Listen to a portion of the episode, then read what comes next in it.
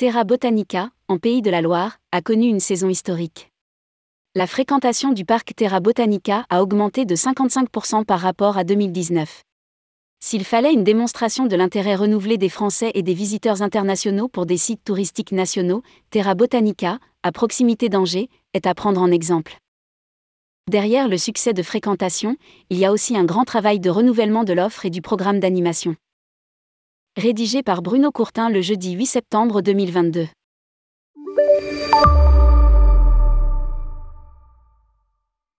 La saison estivale à fin août bat tous les records précédents enregistrés par Terra Botanica, parc à thème du végétal et de la biodiversité, qui a connu une progression de 55% par rapport à une année déjà record de 2019.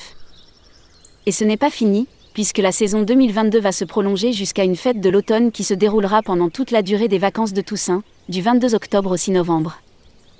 Les deux nouveautés majeures de la saison 2022, les mosaïcultures géantes et la nocturne Terra Nocta, seront au cœur de cette fête de l'automne exceptionnelle, précédée par trois nocturnes supplémentaires, les samedis 1er, 8 et 15 octobre.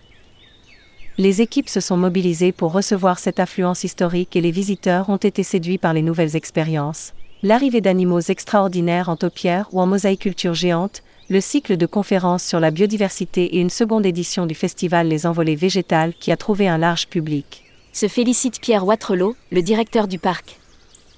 Il poursuit.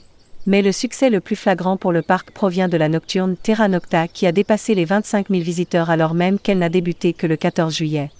Terra Nocta, une déambulation nocturne pour un voyage au cœur de l'arbre monde.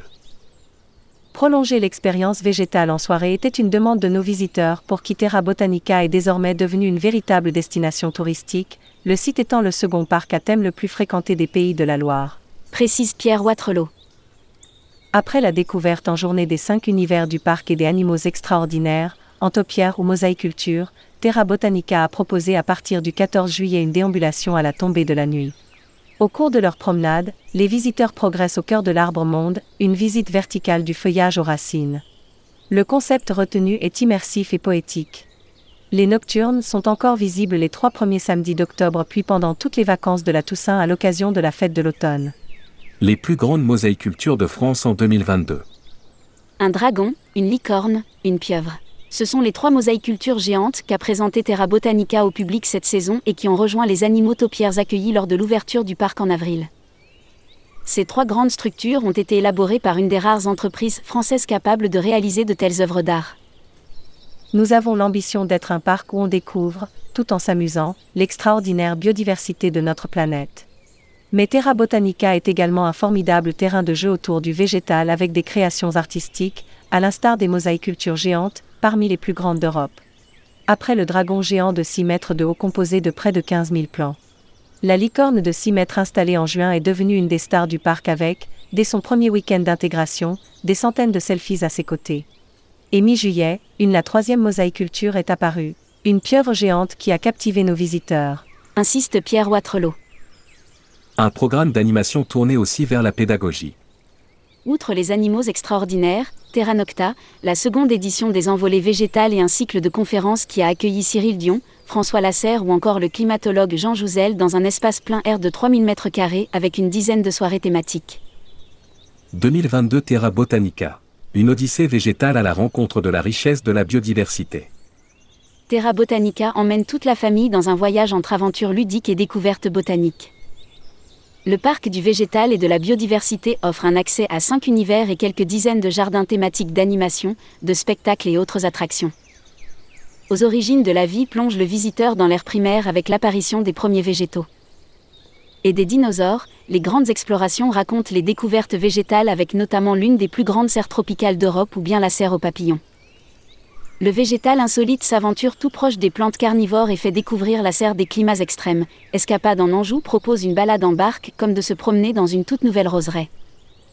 Les mystères de la forêt avec ses parcours et ses trois géants constituent le cinquième univers du parc avec 7000 mètres carrés dédiés aux secrets des arbres et de la forêt.